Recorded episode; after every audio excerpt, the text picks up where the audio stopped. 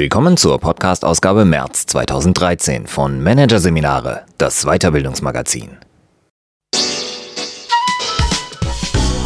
Dieser Podcast wird Ihnen präsentiert von Konkurrenzberater.de. Systematische und professionelle Wettbewerbsanalyse für den Mittelstand.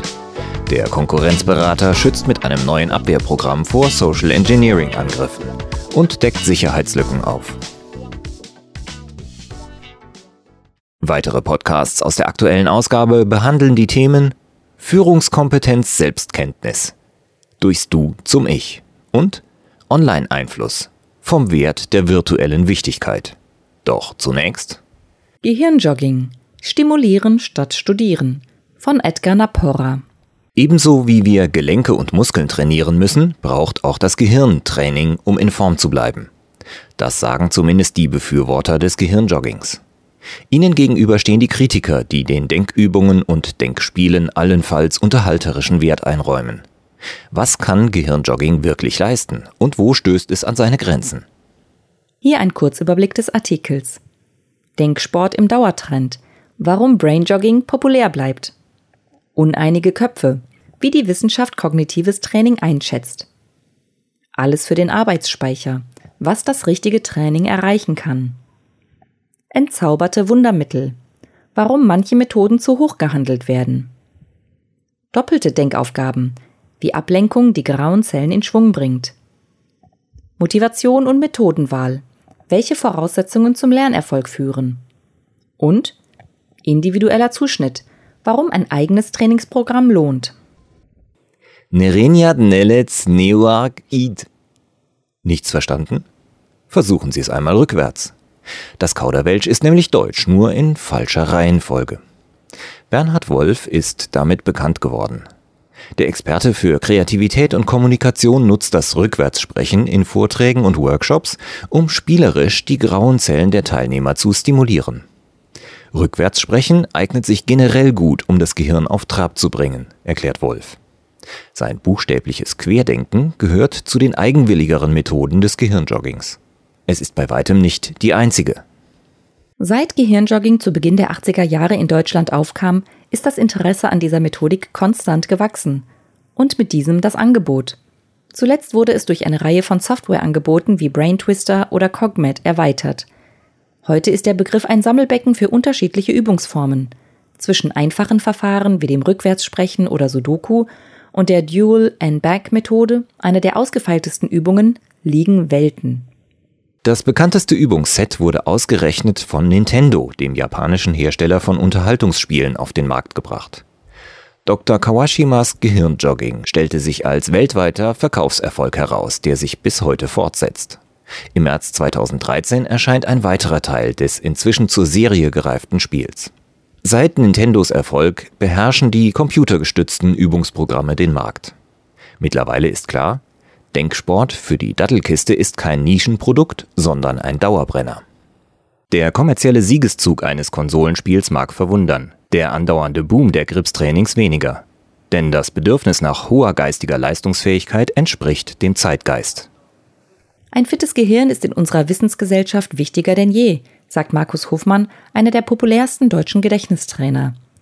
Weil wir uns immer öfter mit neuen Inhalten auseinandersetzen müssen, steht die mentale Aufnahmefähigkeit besonders hoch im Kurs. Gleichzeitig veraltet Wissen heute so schnell, dass geistige Flexibilität gefragt ist. Die Diskussion über die demografische Entwicklung hat das Interesse am Thema Gehirntraining zusätzlich befeuert. Denn in einer alternden Gesellschaft steigt die Angst vor geistigem Verfall. Und so wie sportliche Aktivität den Körper fit hält, soll Gehirntraining dabei helfen, die geistige Leistungsfähigkeit zu erhalten. Keine Frage, durch Übungen den Geist fit zu halten und die eigene mentale Leistungsfähigkeit vielleicht sogar steigern zu können, ist eine verlockende Vorstellung.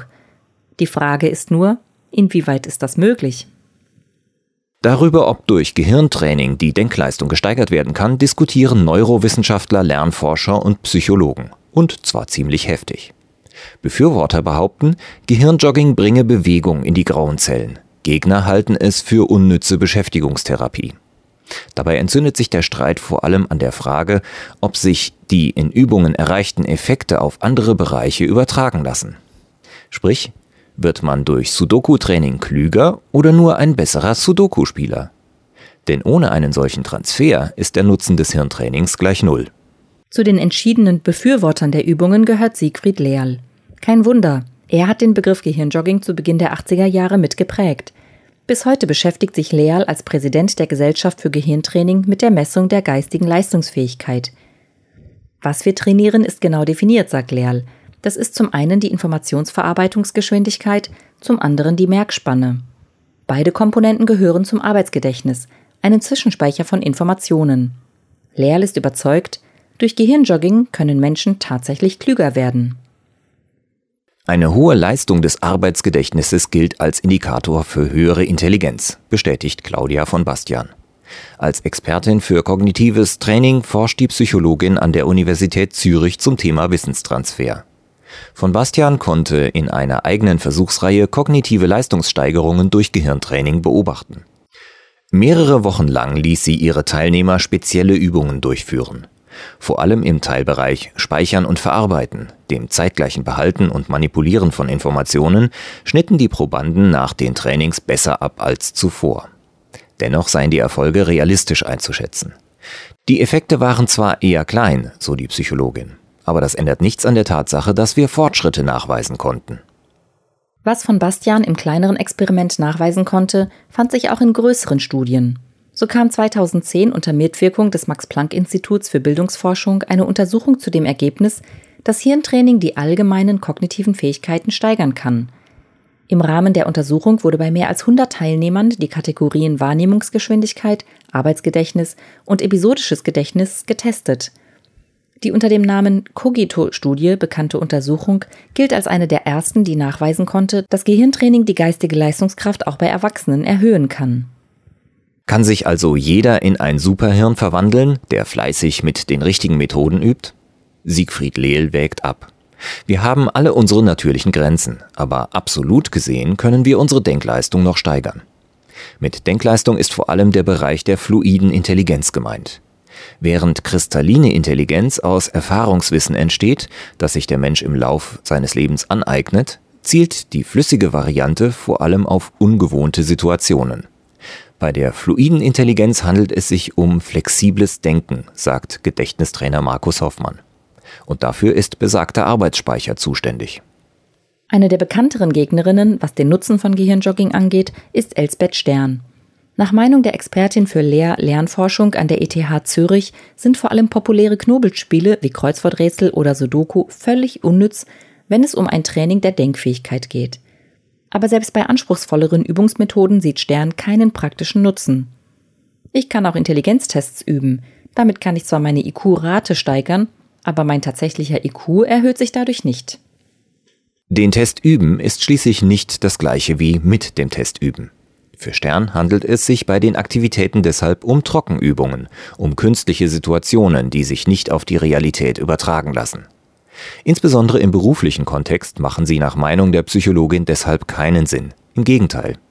Unternehmen, die möchten, dass Mitarbeiter ihre Fähigkeiten steigern, sollten sie nicht zusätzlich mit Gehirnjogging belasten, sagt Stern. Auch Kritiker wie Elsbeth Stern können auf wissenschaftliche Forschungsergebnisse verweisen. Im vergangenen Jahr etwa sorgte eine umfangreiche britische Studie der Universität Cambridge in Zusammenarbeit mit dem Sender BBC für Aufsehen. Die Forscher teilten dabei mehr als 11.000 Probanden in zwei Gruppen von denen eine über einen Zeitraum von sechs Wochen regelmäßig Aufgaben am Computer löste, während die andere ziellos im Internet surfte. Am Ende konnte bei den Gehirnjoggern im Vergleich zur Kontrollgruppe keine gesteigerten kognitiven Leistungen nachgewiesen werden. Das Fazit der Forscher Fortschritte bei den Übungsaufgaben lassen sich nicht auf andere Bereiche übertragen. Der Gehirnjogger wird den Ergebnissen zufolge nicht zum Superhirn, sondern bestenfalls zum Fachidiot für Knobelspiele. Die Befürworter von Gehirnjogging kennen das Problem mit dem Transfereffekt und haben daraus ihre Lehren gezogen. Am erfolgreichsten waren dabei bislang die Schweizer Forscher Susanne M. Jägi und Martin Buschkühl. An der Uni Bern präsentierten sie 2004 eine Trainingsmethode, die für Aufsehen sorgte. Sie beruht auf dem sogenannten NBAC-Test, einem Klassiker unter den Intelligenztests. Bei diesem werden Probanden eine Kette von Buchstaben vorgelesen. In der einfachsten Schwierigkeitsstufe müssen die Teilnehmer reagieren, wenn einer der Buchstaben dem jeweils vorletzten gleicht, wie zum Beispiel A in der Folge B, C, A, D, A. Der Schwierigkeitsgrad lässt sich steigern, wenn der Abstand zwischen gleichen Buchstaben, auf den Probanden achten müssen, vergrößert wird. Jägi und Buschkühl haben den Test um eine zusätzliche Aufgabe erweitert. In ihrer Variante müssen die Probanden parallel nach dem gleichen Prinzip Symbole auf einem Bildschirm erkennen. Um die Aufgabe zu meistern, müssen sie also gleichzeitig einen akustischen und einen visuellen Reiz handeln. Das ist deutlich schwieriger als in der ursprünglichen Variante und fordert das Arbeitsgedächtnis mehr. Als die Versuchsleiter ihre 70 Probanden nach fünf Wochen Gehirntraining mit dem Bochumer Matrizentest, einem der bekanntesten Intelligenztests, unterzogen, konnten sie klare Leistungssteigerungen nachweisen. Das Dual-N-Back-Verfahren gilt heute den meisten Wissenschaftlern als einziges, durch das die fluide Intelligenz gesteigert werden kann. Folglich liegt das Prinzip der zwei Stimuli inzwischen auch vielen Übungen zugrunde. So etwa der Neurospeed-Methode, die vom Psychologen Hermann Rüppel von der Universität Köln entwickelt wurde. Dabei müssen Gehirnjogger fehlende Wortteile ersetzen, sich diese merken und mit anderen kombinieren, um das Lösungswort zu finden. Der Clou? Während die Gehirnjogger ein Ergebnis im Arbeitsspeicher halten, müssen sie sich zeitgleich mit einem zweiten Problem auseinandersetzen. Ausgefeilte Mehrstimuli-Methoden hin, Studien und Experimente her. Nach Meinung von Bernhard Wolf lässt sich die Frage, was gutes Gehirntraining ist, ganz leicht beantworten. Gehirnjogging macht immer dann Sinn, wenn die Ideenwelt, die ich darin schaffe, einen praktischen Bezug hat. Ein klassisches Beispiel sei Gedächtnistraining für das Namenmerken bei einer neu zusammengestellten Vertriebsmannschaft. Weil hier ein Bezug zum Tagesgeschäft gegeben ist, macht die Übung für Mitarbeiter Sinn. Das Gehirn lässt sich am besten dann trainieren, wenn es für sich einen Sinn im Lernstoff erkennt. Das funktioniert schon mit kleinen täglichen Übungen, wie Gedächtnistrainer Markus Hofmann bestätigt. Etwa ohne Navigationsgerät in den Urlaub fahren, ein Instrument oder tanzen lernen. Vor allem Denkleistungen verbunden mit körperlicher Bewegung führen seiner Meinung nach zu positiven Ergebnissen. Ebenfalls als sinnvoll erwiesen hat es sich, wenn das Gehirntraining individuell zugeschnitten wird. Ebenso wenig wie Aspirin für alle Menschen ein hilfreiches Medikament ist, ist jede Gehirnjogging-Methode für jeden geeignet, sagt Siegfried Lehrl. Personalisierte Trainings, die auf die spezifischen Anforderungen der Teilnehmer eingehen, werden mittlerweile von einer Reihe von Anbietern im Internet angeboten. Ähnlich wie bei Nintendos Konsolenspiel können Bereiche mit größerem Übungsbedarf gezielt trainiert und Erfolge dokumentiert werden. Claudia von Bastian, deren Spezialgebiet kognitives Training ist, empfiehlt, Aufgaben am oberen Ende der eigenen Leistungsfähigkeit zu üben. Ein Training sollte herausfordernd sein, sagt sie. Eine Leistungssteigerung ist wahrscheinlicher, wenn auch das Niveau steigt. Für Gehirnjogging-Pionier Leal steht die Steigerung der kognitiven Leistungskraft beim Gehirnjogging ohnehin nicht im Vordergrund.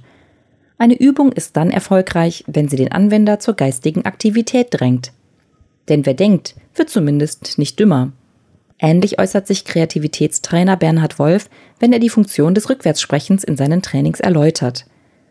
Die Methode hat in Seminaren vor allem eine Warm-up-Funktion.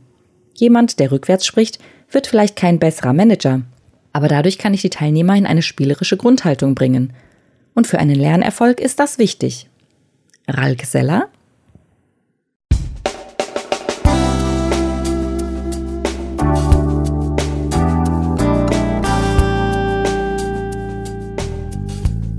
Sie hörten den Artikel Gehirnjogging Stimulieren statt Studieren von Edgar Napora aus der Ausgabe März 2013 von Managerseminare, produziert von Voiceletter.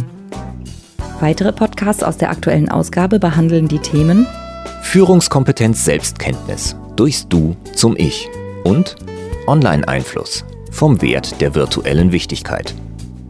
Weitere interessante Inhalte finden Sie auf der Homepage unter managerseminare.de und im Newsblog unter managerseminare.de/blog.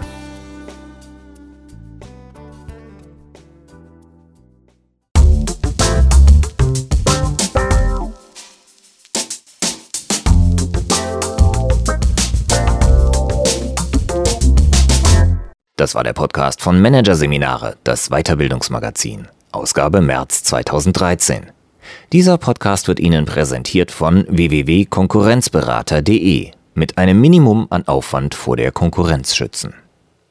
Übrigens, Immer mehr mittelständische Unternehmen investieren in eine professionelle und systematische Wettbewerbsbeobachtung und sind dadurch schneller als Sie, positionieren sich besser und machen mehr Umsatz. Mehr Informationen dazu, wie Sie sich schützen können, finden Sie unter www.konkurrenzberater.de.